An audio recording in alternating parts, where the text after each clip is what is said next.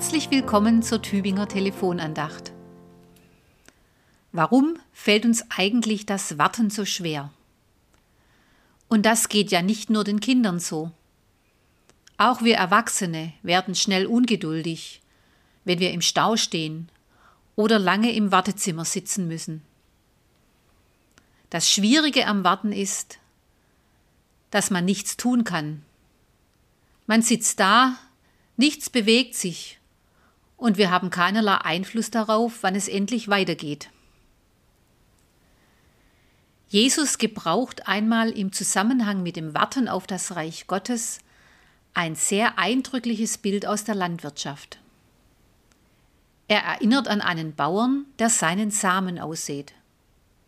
Dann geht er nach Hause, legt sich ins Bett, schläft, steht wieder auf und so geht das Tag für Tag und die Saat geht auf und wächst, ganz von alleine. Der Bauer sitzt nicht Tag und Nacht auf seinem Acker und sieht womöglich die Halme aus dem Boden, damit es schneller geht. Er weiß, das Wachsen braucht seine Zeit.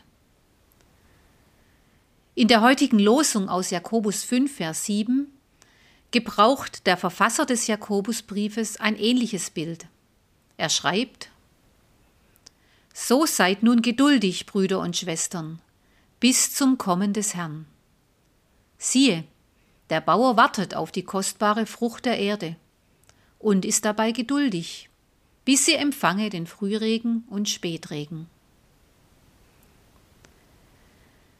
Das Warten auf das sichtbare Kommen des Herrn ist verbunden mit unserer Sehnsucht nach Erlösung.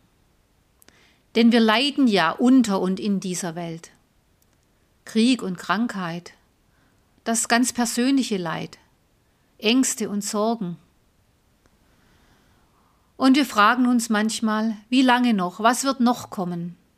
Wie lange müssen wir noch warten, bis wir erlöst werden? Siehe, der Bauer, sagt der Jakobusbrief. Er wartet.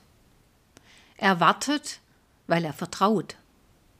Er wartet, weil er weiß, die Frucht wird kommen. Er vertraut der Natur, dem Frühregen, dem Spätregen, der Sonne, dem Wechsel der Jahreszeiten. Und er weiß, dass das Wachsen einfach seine Zeit braucht. Geduldig sein hat immer mit Vertrauen zu tun. Mit dem Vertrauen, dass zur richtigen Zeit das Erwartete eintreffen wird. Und dass es seinen Grund hat, dass es noch dauert.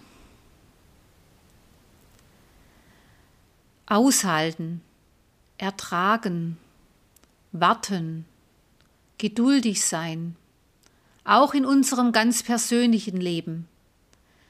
Das wird uns leichter fallen, wenn wir darauf vertrauen, dass Gott weiß, wann die richtige Zeit ist. Und die Wartezeit muss keine nutzlose Zeit sein.